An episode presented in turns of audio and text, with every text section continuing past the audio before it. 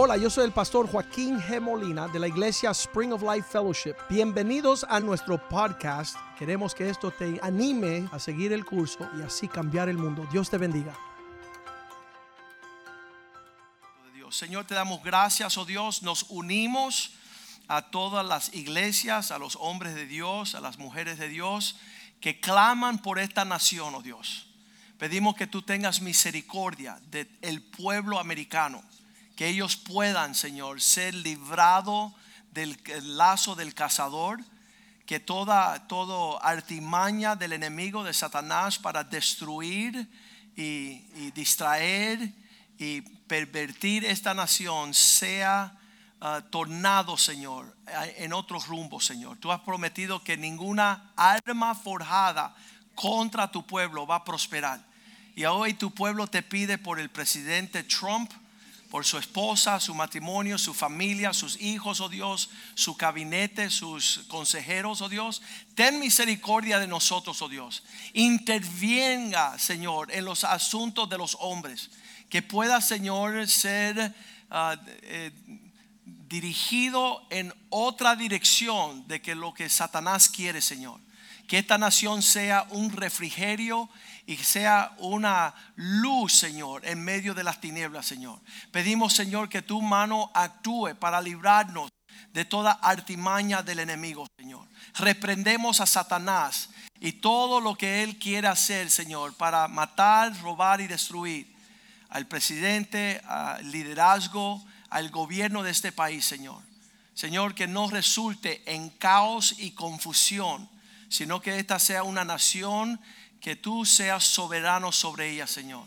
Que tú seas soberano, Señor, en las próximas elecciones, oh Dios. Que tú cumplas con tus propósitos. Señor, muchos son los deseos del hombre, pero tú diriges sus pasos. Y pedimos, Señor, que tu misericordia nos alcance en el medio de todo lo que pueda suceder para uh, disminuir la paz y la libertad de este país, oh Dios. Pedimos que exista un avivamiento que, que toque de costa a costa, Señor, aquellos que invocan tu nombre.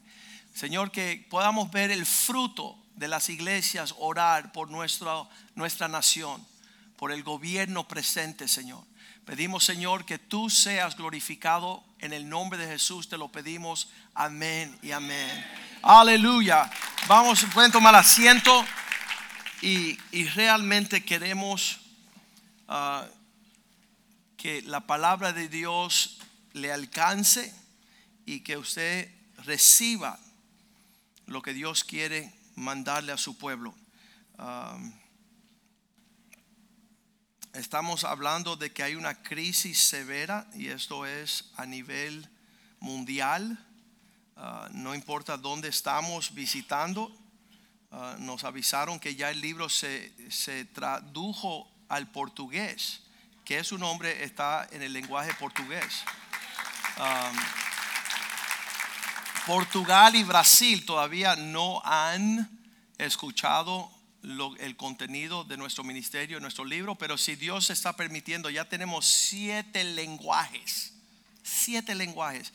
Um, allí eh, hay un satélite encima del Medio Oriente, un satélite que lanzó cinco capítulos de la película que es un hombre, nuestra visita a Cuba, que se tradujo en el lenguaje Farsi. Farsi es el lenguaje de Arabia, arábico. Um, están llamándonos que están en medio de, traducir en Polonia. Eso, eso ya, ya llevamos uh, dos años yendo a Polonia y lo quieren traducir. Está en camino. Están hablando. Pero ya se tradujo en Farsi, se tradujo en Hindi, que es la India, el lugar de más seres humanos en todo el planeta. Hay más indios allá que seres humanos en todas las naciones. Ah, el número llega a billones, billones de indios. Y, y, ya tienen en el lenguaje que es un hombre. Pero deseamos que el hombre no solamente lea el libro, sino que se haga realidad. Ah, hace un año atrás mis hijos fueron a Norte Carolina.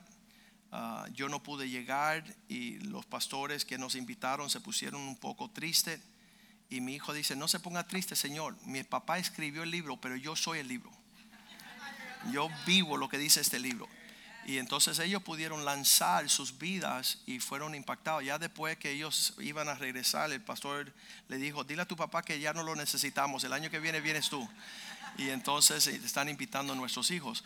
Pero realmente queremos que sea una realidad. Y lo único que hay en este libro está plasmado de lo que dice la Biblia del hombre. Lo hemos sacado el extracto de lo que es la hombría. Aquí no hay opinión, no hay palabras, enseñanzas particulares mías, todo sale de la palabra de Dios, es la Biblia.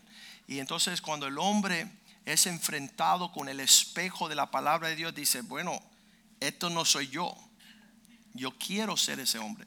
Y entonces el hombre empieza a caminar en esa dirección. Y la, primera persona que es beneficiaria de esa verdad es la esposa. Y tú ves eh, la transformación de la sonrisa en el rostro de una mujer cuando tiene a Cristo en el corazón de su esposo, dice esperanza de gloria. Ahí es que empieza todo lo que es bueno en lo que Dios creó desde el principio.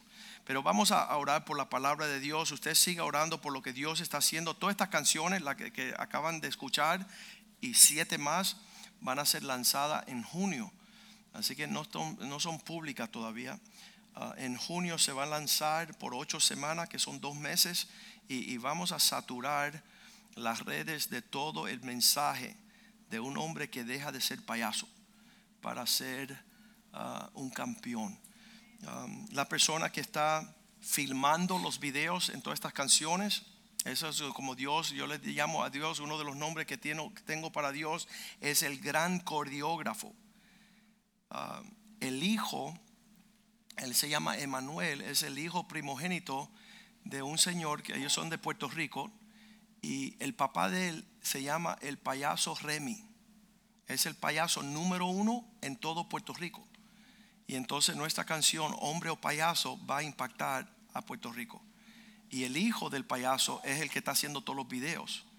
Y él dice, yo quisiera que mi papá no fuera payaso y que fuera un príncipe porque Dios hizo que el hombre fuera príncipe y no payaso.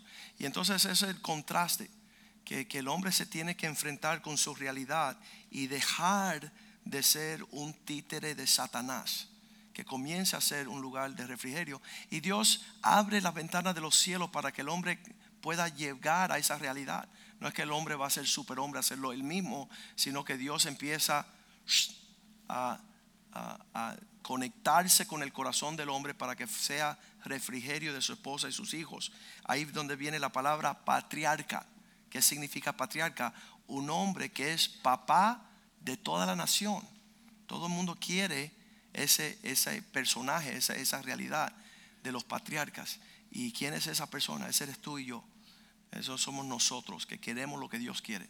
Padre, te pedimos tu bendición sobre tu palabra. Bendícela y prospérala en el corazón de tu pueblo, Señor. Que no retorne vacía, que sea una buena semilla sembrada en un buen corazón, oh Dios. Que sea, Señor, una, un fruto apacible, Señor, un fruto agradable, un fruto bueno, Señor. Una cosecha que manifiesta tu gloria que te glorifica, Señor. Que tu palabra no retorne vacía, Señor. Que cumpla el propósito por la cual la mandas, oh Dios. Que sea alimento, el pan de vida. Bendice, Señor, y prospera tu pueblo que guarda tu palabra. Te lo pido en el nombre de Jesús. Amén y amén. La semana pasada hablamos de cómo no ser negligente con nuestro espíritu. Si no estuvieron aquí la semana pasada, tomen el tiempo suficiente para escuchar esa prédica. Es ah, consecuencia de lidiar con tantas personas. Y yo veo que cuando uno trata de lidiar con una persona, eh, no estás lidiando ni con el cuerpo porque son bien agradables, te miran, te sonríen. Y, no necesariamente son las circunstancias, sino hay un espíritu ahí que, está torcido. Y, hablamos de eso la semana pasada. Yo ni siquiera saber cuando era joven que habían estas tres áreas, primera de Tesalonicense 5:23. Cuando yo leí eso por primera vez, fue curioso, porque leí que Pablo escribía diciendo, y el mismo Dios de paz, este Dios creador, os santifique. En otras palabras, que te separe. Esa palabra santificar es que te ubique a un lugar favorable por completo.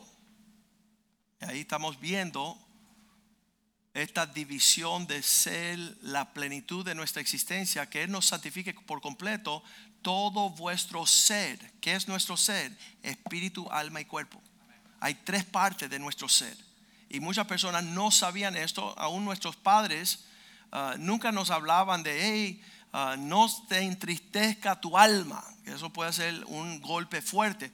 No menosprecie tu espíritu, porque no se hablaba de que, que, el hombre tenía un espíritu y no hablaban del alma del hombre, las emociones, la voluntad, el sentimiento.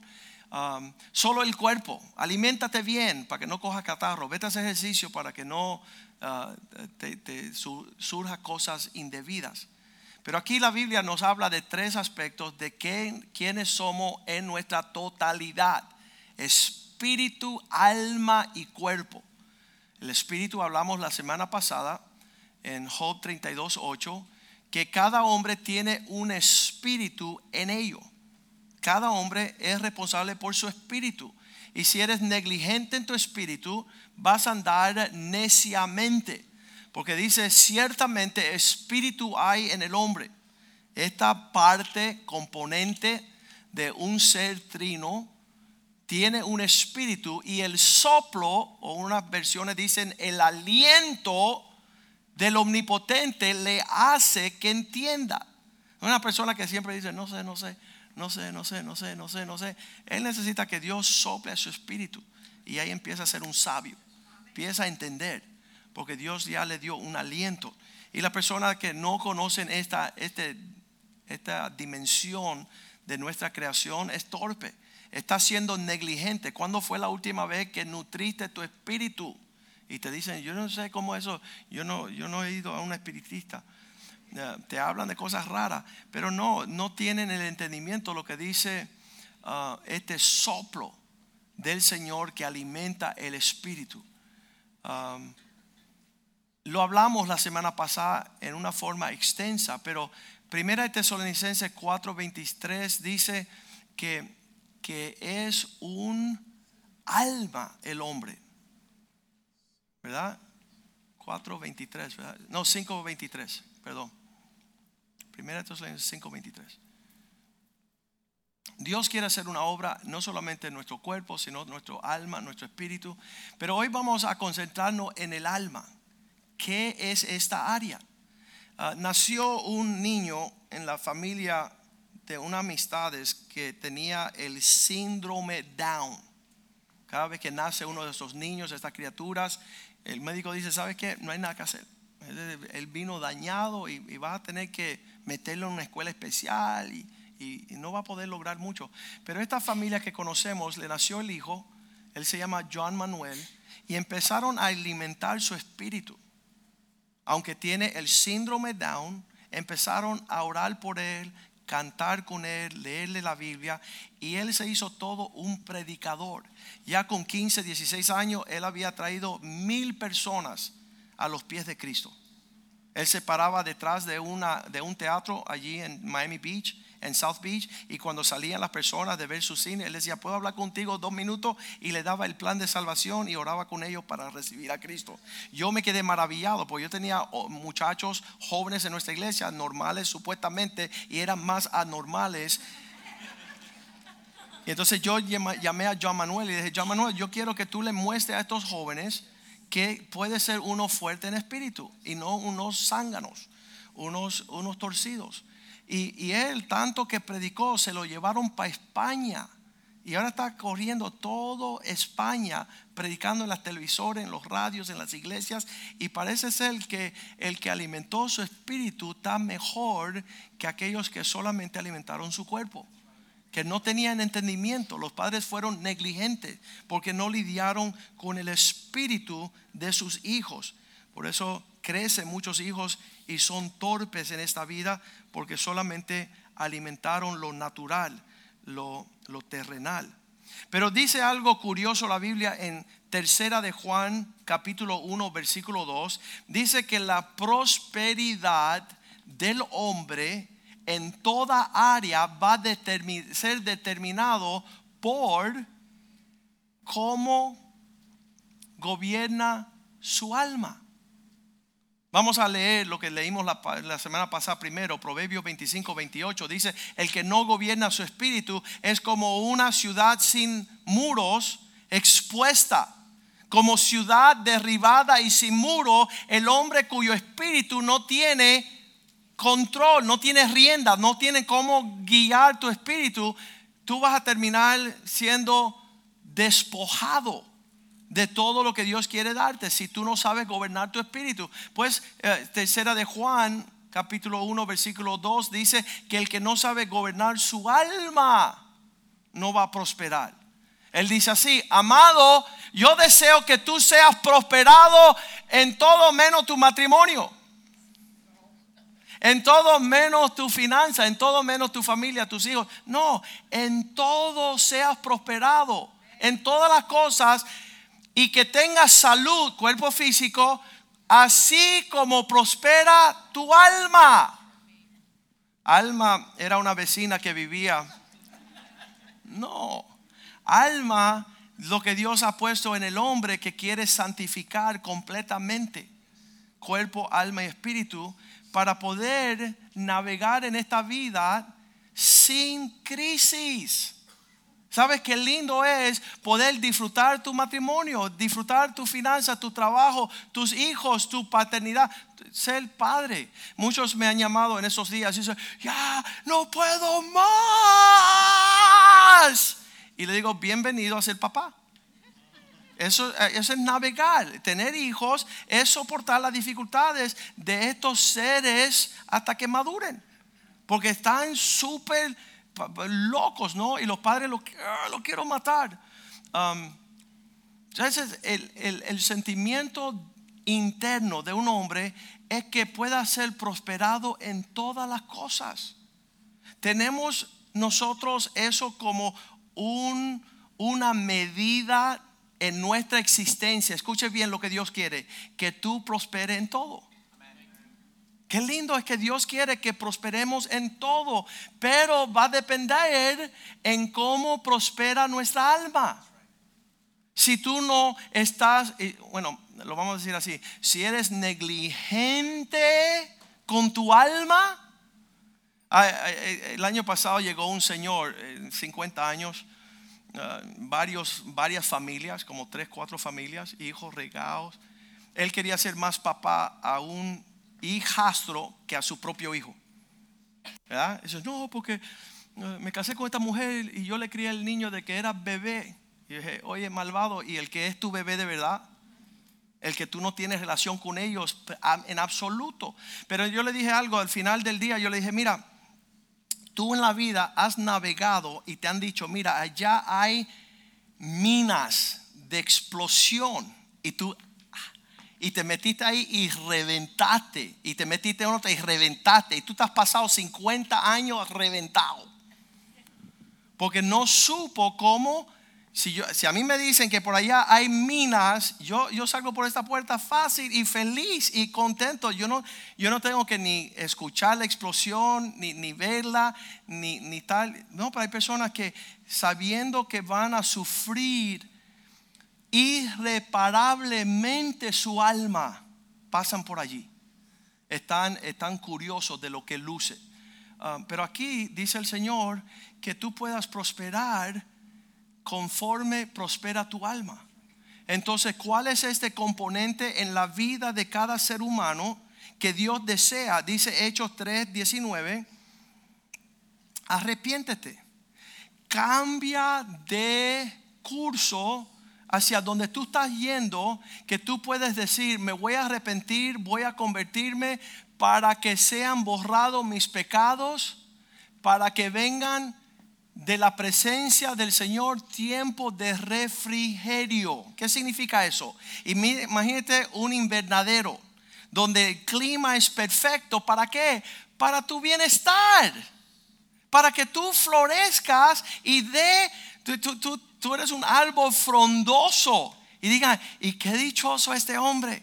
que meditó en la palabra de Dios de día y de noche, como un árbol junto a las aguas, que su hoja no cae, da su fruto en su tiempo, todo lo que hace prospera.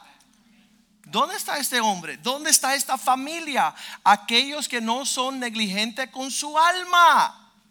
¿Qué significa esto? ¿Dónde se come esta fruta?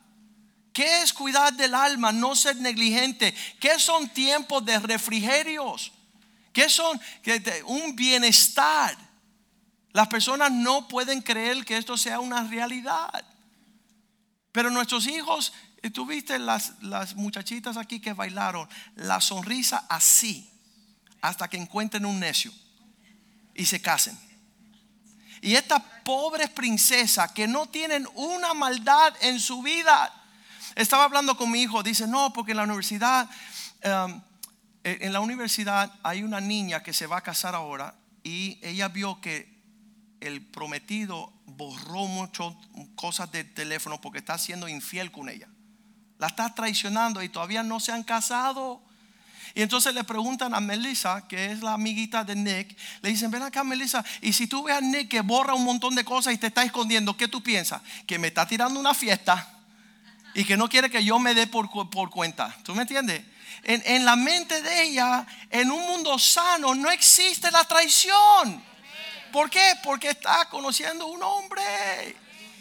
Una persona cuyo alma ha sido nutrida, no malnutrido. Ha guardado el porte de ser varón. Pero entonces la Biblia nos habla de este asunto del alma. Sabemos que el alma está destruido. Mateo 11, 28, Cristo dijo, venid a mí. Eso es lo que yo le dije a mi hijo esta semana. Estábamos haciendo muchas, muchos quehaceres, que si las gomas se gastaron, que si la tía murió, que si ah, perdón, la tía murió el, domingo cuando oramos aquí. Le dijimos, Señor, dale una despedida a la eternidad. Y el Señor contestó, pensábamos que iba a durar cuatro meses. Pero el domingo Dios, oramos y el Señor se la llevó con el Señor. Y entonces, en el medio de todas estas angustias del alma, hay un lugar donde ir, donde dice, venir a mí. Cristo, le dije a mi hijo, tiene que ser la figura central de tu existencia. Si no, tu alma se va a perder en toda la depresión, la ansiedad, la angustia. Tú no le puedes tirar un rayo X a una depresión. ¿Cuántas multitudes hay tomando antidepresivos? Pero están millones. ¿Sabe por qué? Porque no tienen refrigerio en el alma porque no tienen dónde ir. Dice, venid a mí todos los que estéis trabajados y cargados, y yo haré descansar. Versículo 29. ¿Qué va a hacer el Señor descansar? Dice, llevar mi yugo sobre vosotros y aprender de mí que soy manso y humilde de corazón y hallarás descanso para vuestras almas. Si vas a Jesús, escucha a Jesús, te alinea con Jesús, paz habrá en tu alma. Sí, pero mi esposo es torpe, mis hijos son desobedientes, mi, trabajo es difícil. Sí, paz en tu alma. Que no va a ser tocada tu alma si estás donde Cristo quiere que tú estés. Lo demás es una apariencia. Y él sigue y dice, versículo 30, dice, pues mi yugo es fácil, lo que yo te estoy pidiendo de ti se puede lograr y ligera es mi carga, ya tú no vas a tener facciones en tu rostro de tener un alma que está sobrepesada, sobrellevado con angustias, tristezas, situaciones difíciles. Hay una paz en tu alma. Así dice Jeremías 6:16, viejo antiguo testamento, donde dice el Señor, yo quiero que ustedes busquen este lugar las personas dicen, sí, pero eso de llevar el yugo del Señor es anticuado. Y yo digo, respirar es anticuado también. El oxígeno e, e, es súper anticuado. Como le dicen, retrógato. ¿Tú todavía piensas que hay que respirar para vivir? Sí. Y hay ciertas cosas que tienes que hacer para que tu alma mantenga su paz. Y ahí dice Jeremías, he aquí que yo envío 16.6. 6.16. Bingo. 6.16. Mira lo que dice aquí, el Viejo Testamento dice, así dice el Señor, párense en los caminos. Busque hacia dónde tú vas a navegar. Mira y pregunta por las sendas antiguas. ¿Cómo debo de proceder? Tú no puedes ser negligente y hacer, bueno, yo, yo soy suficiente fuerte para escuchar cualquiera música. No es así. Yo que de jovencito aprendí esta lección, estaba escuchando los, los mega hits de los Chicago, que eres un grupo mm, americano acá. Y, era, era cuando tú escuchabas The Greatest Hits of Chicago, al final del álbum ya tú te querías cortar las venas voy a morir si no estoy contigo, me voy a, no puedo soportar cada vez que me deja. Y yo estaba, yo me voy a suicidar. Y yo decía, ¿y qué es esto? La música que escuchaba. Todo eso estaba angustiando mi alma. Entonces tomé el disco ese y lo lancé por la ventana. Yo, yo no me lancé al canal, yo lancé la música al canal. Y puse música cristiana para traer refrigerio a mi alma y no angustiar mi espíritu. Quiero buscar las sendas antiguas. ¿Cuáles son? Háblate con Clarita. Clarita, tú conoces una senda, antigua. ¿Cuáles son las sendas antiguas? Dice esta, ¿cuál será? Ah, busca cuál será el buen camino. Y no solamente escucha, sino hazlo. No solamente escucha sabiduría, sino camina en ello para que puedas hallar descanso para vuestra alma. Mas ellos dijeron, no andaremos. No andaremos. Hay, hay un sentido contrario a los que quieren estar angustiados, los que no quieren hacer las cosas. Versículo 15, Dios había dicho que habían perdido la capacidad de sentir vergüenza se han avergonzado de haber hecho abominación. Estás caminando en algo que está afectando, infectando, intoxicando el alma de tu esposo, de tu esposa, de tus hijos. Cada pensamiento es un pensamiento torcido, porque no hay un refrigerio. Y dice, ellos dejaron de saber no andar en abominación. Ciertamente no se han avergonzado, ni, han, ni aún saben tener vergüenza. Estamos viviendo en una generación de personas que no tienen vergüenza, que no están cuidando el sentir del alma, ni aún saben tener vergüenza, por tanto cayeron entre los que caen. Cuando los castiga, caerán. Las consecuencias de andar con un espíritu torcido o un alma cargado es heavy es profundo. Las personas no están haciendo eso. Um, te pueden empastillar si tú quieres, pero no van a traer paz a tu alma. Dios quiere que tú tengas paz. Salmo 81, 13. Dice, si mi pueblo me hubiese escuchado, hágase la pregunta, ¿por qué no escuchamos al Señor? Queremos nosotros hacer lo que nos da la gana, meternos en lugares torcidos y sentir paz. Ay, qué rico. Mira qué calientico aquí, me siento bien. No, va a estar neuroestánico, va a estar psicópata. Saben que tratan de entrar a mi oficina y dicen, y, dicen, y le digo, ¿cómo estás? Bien, pastor. Y tú ves una careta, pero tú ves ah, el alma está traspasado. No hay paz en su rostro. No están viviendo una vida. Mira, ah, es lindo tener una esposa o un esposo que, que alienta tu alma. Ayer estábamos con dos niños, uno tenía cinco añitos, el otro tenía diez, estaban los hijos de Leonel. Y todo el día estaban, ahí full. Diez añitos el varón, cinco añitos la niña. Ahí yo pude ver y le dije a, Leonel, mira, fíjate bien la niña. Diseñada por Dios. Le di una botella de Windex y un papelito y limpió todas mis ventanas. Cinco añitos. Cuando terminó ese fenómeno, cuatro añitos tiene. Cuando terminó ese fenómeno, dice, ay pastor, ¿puedo limpiar la patineta de mi hermanito? Yo, sí, métele mano. Y yo pensaba que le iba a dar por encima. No, ella le dio un clean full. Las cuatro gomas, devolvió, hizo las cuatro gomas, le echó Windex a todo. Estaba esa muchacha increíble. Y entonces yo entro a mi casa, hay un dicho, dice que para criar los hijos necesitas una villa, ¿verdad? It takes a village, dicen los americanos. Y yo dije, no, it doesn't take a village, it takes the Father, the Son and the Holy Spirit. Si tú no tienes a Dios, no puedes criar estas criaturas porque demandan demasiado. Su alma necesita ser un refrigerio. Me dice Lionel, pastor, me aprendí algo de estar contigo hoy. Que tú no te frustras.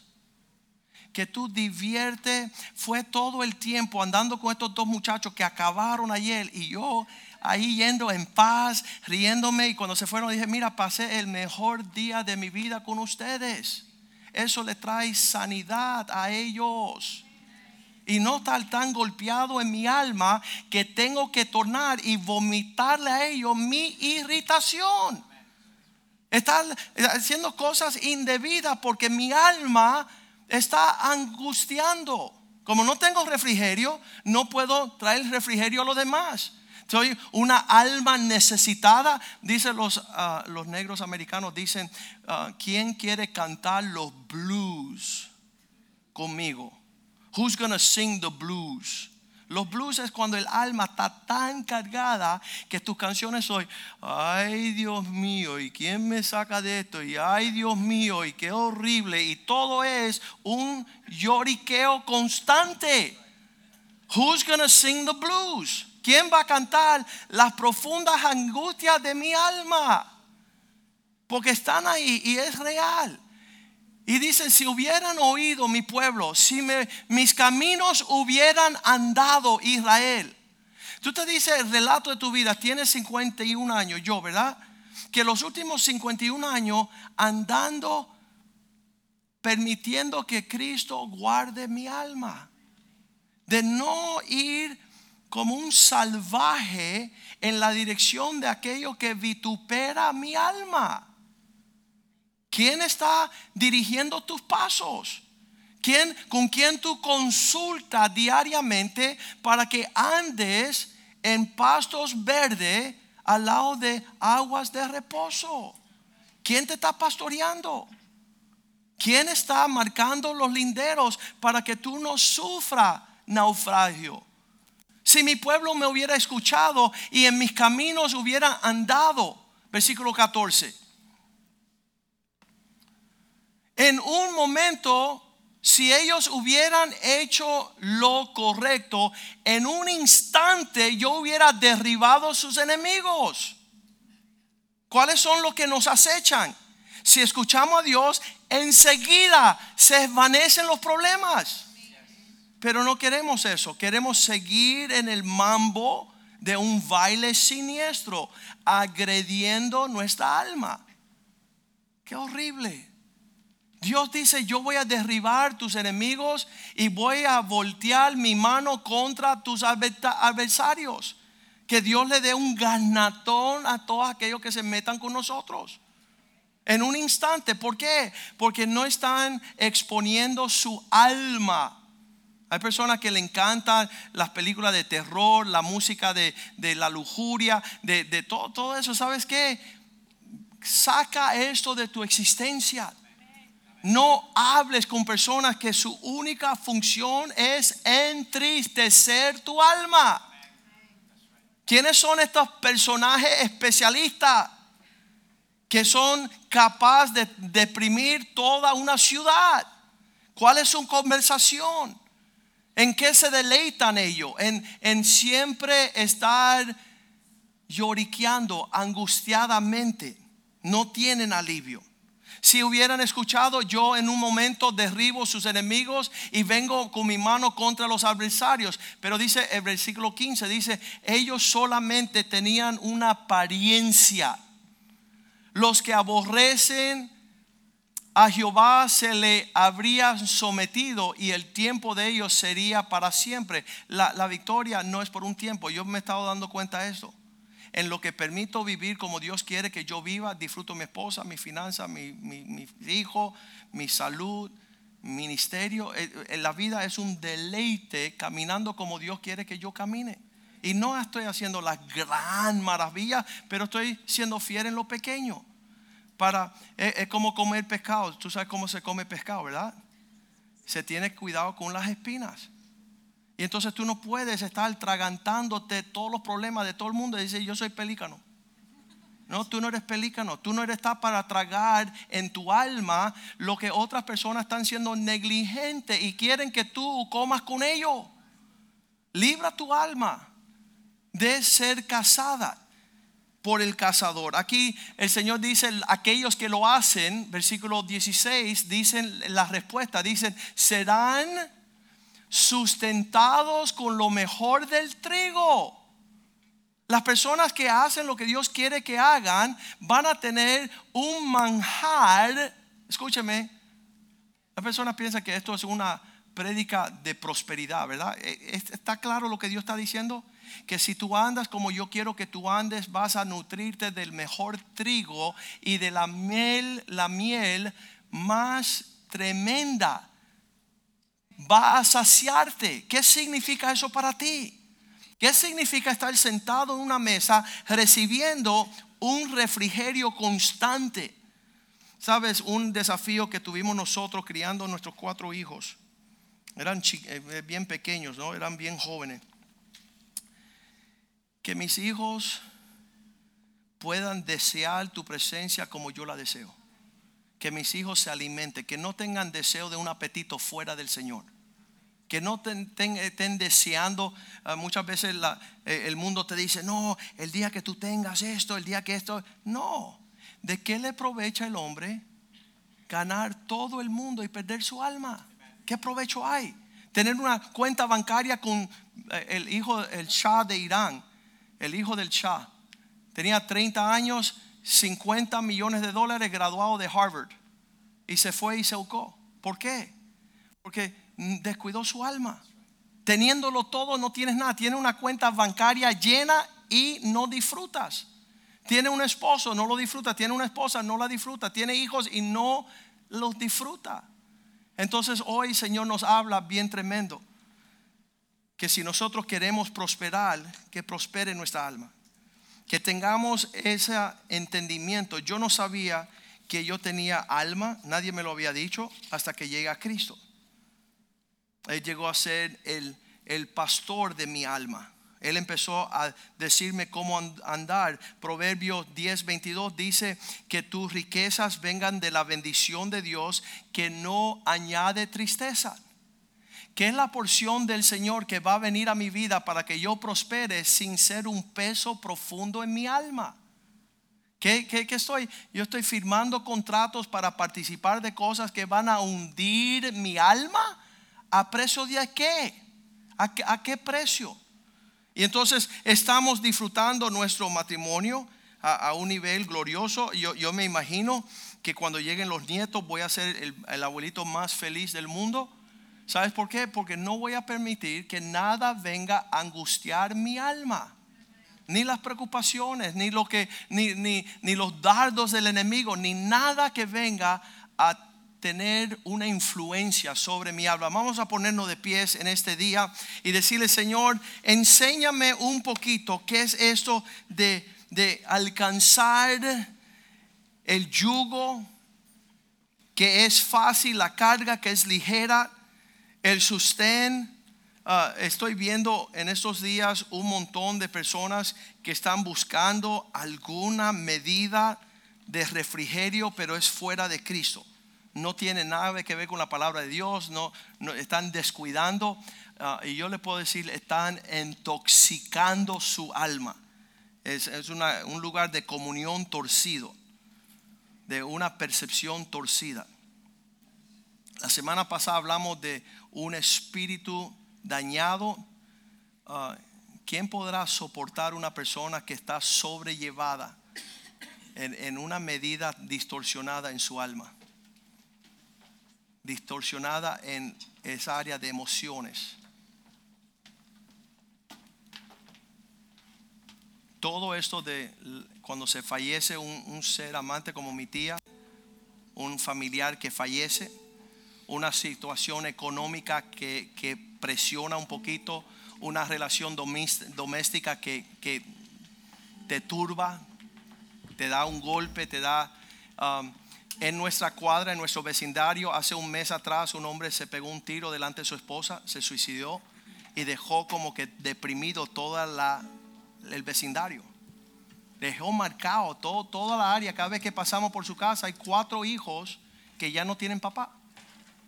Y entonces yo lo que veo es, igual que el alma es afectado, marcando cosas que, que disminuyen nuestro aliento, nuestra energía, nuestra... Puede haber un refrigerio que contamina a los demás. Una de las cosas que me dijo Leo ayer, yo voy a comenzar a tener un buen tiempo con mis hijos. Yo voy a disfrutar lo difícil que es ser un padre. Trayendo un refrigerio de, de sonrisa, de juegos, de un ambiente, un espíritu placentero. Vamos a cantarle al Señor y decir, Señor, que yo pueda traer, llegar a este refrigerio y que yo pueda tener una cautela, que yo cuide de mi alma, porque yo sé que yo voy a prosperar según, en todas las cosas, según prospera mi alma. Y ese es el enfoque de hoy. Sabemos cuando el cuerpo se enferma, una fiebre, hay una necesidad de medicina para el cuerpo, pero el alma lo vemos allí en el Salmo 42, versículo 5, donde le dice David a su alma, ¿por qué te entristece? ¿Por qué te abates, oh alma mía? Sabe que estaba perturbado, estaba en una situación difícil, estaba cuáles fueran las presiones, cuáles eran los pesos. Y él le habla a su alma, ¿por qué te turbas dentro de mí? Sabes, no, no, es el tiempo de decir, no, esto me siento así porque mi esposo me hizo, me siento así porque mi esposa no me hace. Y no es eso, es un espíritu angustiado, una alma abatida, turbada y dice, espera en Dios, pon tu esperanza, esperanza en Dios. Mira para arriba y, y, date, date esa cuestión donde tú dices, Señor, restaura mi alma. Aquieta mi alma para que yo sea una bendición como esposa, como esposo, que yo pueda hacer aliento a mi familia, que no pueda andar, uh, es cómico porque cada vez que entran las personas a la iglesia vienen así, mira. Y entonces yo los veo por el centro comercial y yo no los conozco, por andan en el mundo así. Y llegan a la iglesia así como que eh, no, no tuve cuna, no tuve abuela, no sé lo que le pasa. Pero la cuestión es, no, yo no soporto eso. El problema es el alma está cargado, es verdad, pero el enfoque es Cristo. No busque más pastillas, no busque más psiquiatra, no busque que te compren un carro nuevo, una casa nueva, una ropa nueva. Eso no, eso no quita un, alma abatida. Dice, espera en Dios porque aún yo he de alabarle, salvación mía y Dios mío. Yo quiero tener sed por un Dios vivo. Yo quiero que eso pueda venir a saciar mi alma. Lo dice de nuevo aquí en el versículo 11. Nuevamente ese mismo salmo, él dice, ¿por qué te abates? Oh alma mía, ¿y por qué te turbas dentro de mí? Ese sentimiento no es natural. Es como Um, no sé si usted conoce a alguien en su familia cuando tiene hambre, tú escuchas su estómago. Es igual, una alma turbada, una alma abatida, tiene eso mismo añoranza y puedes tú ir en pos de lo indebido. Sino espera en Dios, porque Él aún yo he de alabarle, salvación mía, Dios mía. Y el Salmo 43 también, versículo 5 el próximo salmo, Él lo dice de nuevo. Él dice las palabras, ¿por qué te entristece, oh alma mía? ¿Por qué te turbas dentro de mí? Espera en Dios. Las tres veces Él señala el mismo camino. Y yo creo que igual que el cuerpo humano tiene necesidad, el alma tiene necesidad. Y una relación saludable, cuando tú pasas un tiempo con alguien que tiene su alma saciada, que te enseña a ti poder buscar algo sublime, algo de la presencia del Señor. Vamos a ser sanados y restaurados. Señor, te damos gracias por la palabra de hoy. Señor, sabemos que muchas hay las oportunidades en este mundo de angustiar nuestra alma, uh, relaciones domésticas, matrimoniales, familiares, amistades. Hay situaciones financieras, hay turbación en nuestro lugar de empleo la economía, la, finanza, el estado inmigratorio. Es una, una cantidad de cosas que vienen a pesar nuestra alma, cargarla con la tribulación. Pero pedimos, Señor, que nosotros levantemos nuestros ojos, que nuestra esperanza está en Cristo. Él es el autor y consumador de nuestra fe. que tú sane la alma de todo hombre, mujer y niño en este lugar, que nosotros seamos la esperanza. Lo que nosotros estamos yendo en pos de lo supremo, en pos de las cosas que hablan tu palabra, que todo prosperemos según prospera nuestra alma, Señor. Que podamos escuchar tu voz y caminar en tu propósito para comer el mejor trigo y sentarnos a la mesa de la miel, oh Dios, que tú quieres satisfacer nuestro ser. Bendice tu pueblo y prospéralo. En estos días, este verano sea un verano de victoria, que sea un tiempo de refrigerio, de testimonio de tu bondad, que andemos ligeramente en tu carga y fácilmente en tu yugo. Te lo pedimos en el nombre de Jesús y el pueblo de Dios dice amén, amén y amén.